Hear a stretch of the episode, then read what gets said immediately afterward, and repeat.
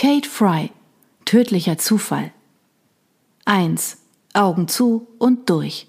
15. Juli, 19.38 Uhr, Vorderhaus, Treppe. Was denkst du? Ist er tot? Nein, er hält nur die Luft an, um uns Angst einzujagen, erwiderte Biene auf meine zugegeben ziemlich dämliche Frage. Biene ist meine Friseurin und diejenige, die mich in diese Situation gebracht hat. Ich hockte gerade vor meinem ersten Toten, dessen ehemals rosige Gesichtsfarbe mittlerweile in leichten Blauschattierungen vor einem kalkweißen Hintergrund changierte. Der Kopf lag unnatürlich schräg zum restlichen Körper. Ich wurde den Eindruck nicht los, dass er irgendwie anfing zu müffeln. Was sollen wir jetzt machen? Ich versuchte aufzustehen, mein Blut rauschte wie ein Sturzbach in meine Füße. Mir wurde schwarz vor Augen und ich konnte mich gerade noch am Geländer festhalten, was mich davor bewahrte, auf die Leiche zu kippen. Biene griff mir von hinten unter die Arme und fragte besorgt, Geht's? Ja, geht schon, danke. Du kotzt jetzt aber nicht hierhin, warnte sie mich. Wütend drehte ich mich um und erwiderte genervter, als ich eigentlich wollte, wenn hier eine ständig kotzt, dann bist das ja wohl du, oder? Hey! Biene zeigte mir abwehrend ihre Handflächen. Ich kann nichts dafür. Das ist so, wenn man schwanger ist. Ihr Blick glitt an mir vorbei und blieb an dem Toten hängen. Obwohl ich mich frage, warum es Morgenübelkeit heißt, wenn ich den ganzen Tag über der Kloschüssel hängen könnte, meinte sie. Dann schaute sie mich direkt an und sagte, so wie der Kerl aussieht, wäre er sowieso bald gestorben verbuchen wir das Ganze einfach unter jeden Tag eine gute Tat. Wie kommst du darauf? fragte ich und hoffte gleichzeitig, Biene würde eine plausible Entschuldigung für das finden, was hier geschehen war. Schau ihn dir doch mal an. Schwungvoll löste Biene den Haargummi, der ihren Pferdeschwanz zusammengehalten hatte, und ihre dunkelbraunen Locken verteilten sich über ihre Schultern. Skeptisch warf ich einen Blick hinter mich. Okay, da hing ein ausgeleierter Bierbauch aus einer fleckigen Jogginghose, und das, obwohl das Feinripp-Oberhemd sein Bestes gab, ihn zu verdecken. Schweißflecken, die von den Achseln bis zur Hüfte reichten, gilbten das Weiß ein, und der Halsausschnitt des Hemdes war so ausgefranst, dass er praktisch nicht mehr vorhanden war. Der Rest war mit undefinierbaren blau-grünlichen Flecken übersät. Seine Haare hatten sich, bis auf einen kleinen Kranz, schon vor Jahren aus dem Staub gemacht, und durch das aufgedunsene Gesicht zogen sich feine Äderchen. Es sah aus wie der U-Bahn-Netzplan einer europäischen Großstadt. Zeige und Mittelfinger der rechten Hand waren an der Innenseite vergilbt und die Handfläche mit milchigen Schwielen überzogen. Magenbrei schob sich meine Speiseröhre empor. Ich schluckte schwer und drehte den Kopf weg. Wenn er von außen schon so aussieht, dann möchte ich nicht wissen, wie es um seine inneren Werte bestellt ist. Er wäre bestimmt demnächst an Leberzirrhose oder Lungenversagen eingegangen. Seelenruhig band sich Biene wieder die Haare zu einem Pferdeschwanz. Du meinst, wir haben ihm einen Gefallen getan? flüsterte ich schon fast überzeugt. Ich war auf dem besten Weg, meine Fassung wieder zu erlangen. Wir? Biene hob zugleich ihre rechte Augenbraue und ihre Stimme. Du hast ihm ein Bein gestellt, nicht ich. Und schon war das bisschen Fassung wieder weg. Stattdessen stieg Wut in mir auf. Kein Grund, gleich hysterisch zu werden. Darf ich dich außerdem daran erinnern, dass du mich angerufen hast, ich sollte dir bei einem Einbruch helfen? Biene, bürgerlich Sabine Leimer, hatte seit zwei Jahren mit Richard, einem Studenten der Jurisprudenz, zusammengelebt, als sie unerwartet schwanger wurde. Niemand hatte ihr gesagt, dass Johanniskraut die Wirkung der Pille aufhob. Aber als wäre das nicht schon kompliziert genug, hatte der Dreckskerl sie auch noch vor die Tür gesetzt. Zitat, ich lasse mir doch nicht mein Leben von einer tumpen Friseuse versauen. Zitat Ende. Das war jetzt genau vier Stunden her und der Beginn des verrücktesten Trips meines Lebens. 15. Juli, 15.38 Uhr, Jugendstilhaus, Innenstadt. Ich kniete vor der Wohnungstür, blinzelte ins Schlüsselloch und überlegte, welches Werkzeug ich brauchte, um möglichst geräuschlos das Türschloss zu knacken.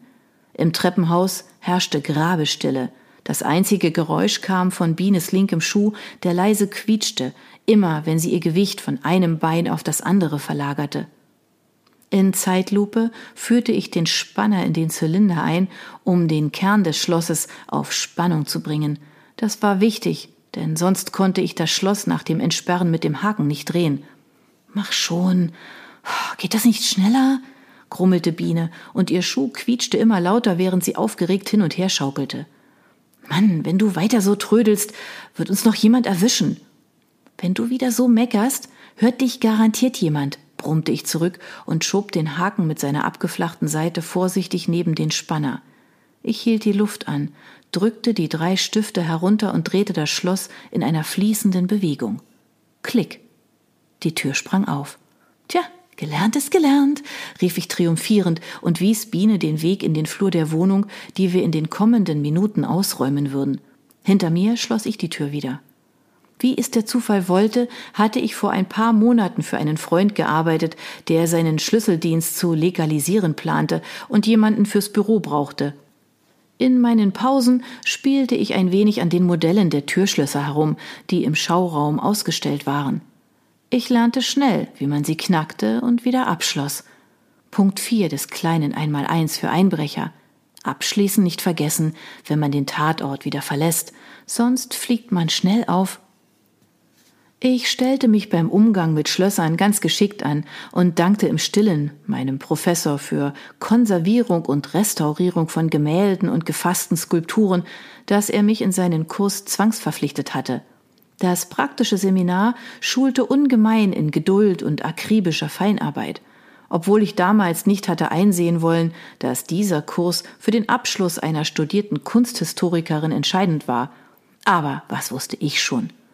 Natürlich hätte ich meinen Ex-Chef bitten können, uns zu helfen, aber ich wollte ihn da nicht mit reinziehen. Wenn ich mal richtig Geld habe, meinte ich stolz über meine Leistung, dann besorge ich mir eine Packpistole oder einen Schlagschlüssel und dann geht sowas hier schneller. Ich verstaute meine Schließhilfen in einem kleinen Etui. Mach das, antwortete Sabine, während sie voran ins Wohnzimmer schritt. Los, komm, wir müssen uns beeilen, rief sie mir über die Schulter zu. Dann wies sie wie ein Feldherr auf die Gegenstände, die wir aus der Wohnung schaffen mussten. Das geht mit und das und das und ah, das auch. Eine Couch, zwei Sessel, ein Tisch, die Espressomaschine und diverser Kleinkram wie Vasen, Kissen, Decken oder Lampen. Biene in voller Fahrt warf alles in Kisten. Ich nickte, wagte nicht zu widersprechen und versuchte mir alles einzuprägen. Im Kopf überschlug ich, wie wir die Sachen in dem kleinen weißen Transporter unterbringen sollten, den ich mir von einer Freundin geliehen hatte. Zum Glück habe ich in meinen diversen Aushilfsjobs eine Menge Tetris gespielt, dachte ich. Wir brachten erst die Kisten in den Transporter, der verkehrswidrig vor der Haustür geparkt stand. Dann stülpte ich mir einen schweren Clubsessel wie einen Helm auf den Kopf. So trug ich die drei Sessel allein hinunter, während Biene noch ein paar kleinere Sachen zusammenpackte. Den Nierentisch und die Couch hieften wir danach gemeinsam in den Kleintransporter. Schnaufend schleppten wir uns gerade wieder die Stufen hinauf, als über unseren Köpfen der dritte Weltkrieg ausbrach. Du dämliche Schlampe, mach, dass du wegkommst, oder ich breche dir jeden Knochen im Leib. Wenn du mir noch einmal mein Bier wegsäufst, dann kannst du dein blaues Wunder erleben. Warte nur, bis ich dich kriege. Ein aufgeschwemmter, feister Mann beugte sich über das Geländer ein Stockwerk höher und brüllte einer völlig aufgelösten Frau hinterher. Bleib stehen oder du wirst es bereuen! Doch die Angebrüllte dachte gar nicht daran und hetzte die Stufen an uns vorbei. Als nächstes hörten wir, wie der Mann die Stufen hinunterpolterte und drückten uns gegen die Wand. Mein Herz schlug mir bis zum Hals. Sabine fasste meine Hand. Und ohne dass ich wusste wie, hob sich exakt in dem Moment, in dem der Nachbar uns passierte, mein rechter Fuß leicht in die Höhe. Der Mann schnellte vor wie ein ziemlich fetter Skispringer in der Sekunde, in der er sich vom Schanzentisch löst. Instinktiv hob er seine Arme, um den Sturz abzufangen, doch er überschlug sich seitlich und schlitterte mit dem Kopf voran gegen den Mauervorsprung der Fensternische. Ein Geräusch, als zertrete man einen morschen Ast, hallte uns entgegen.